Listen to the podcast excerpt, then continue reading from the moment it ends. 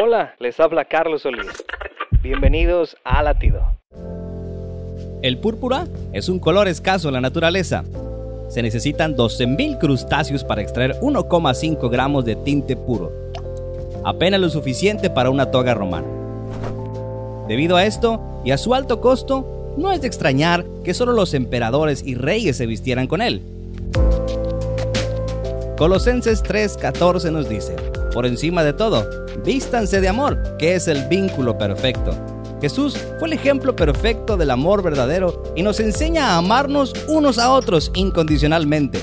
Él no nos pide que nos vistamos de púrpura, Él nos invita a vestirnos con amor, que es un color mucho más exquisito y agradable a Dios.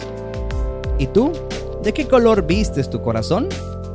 Latido les llega a través del ejército de salvación.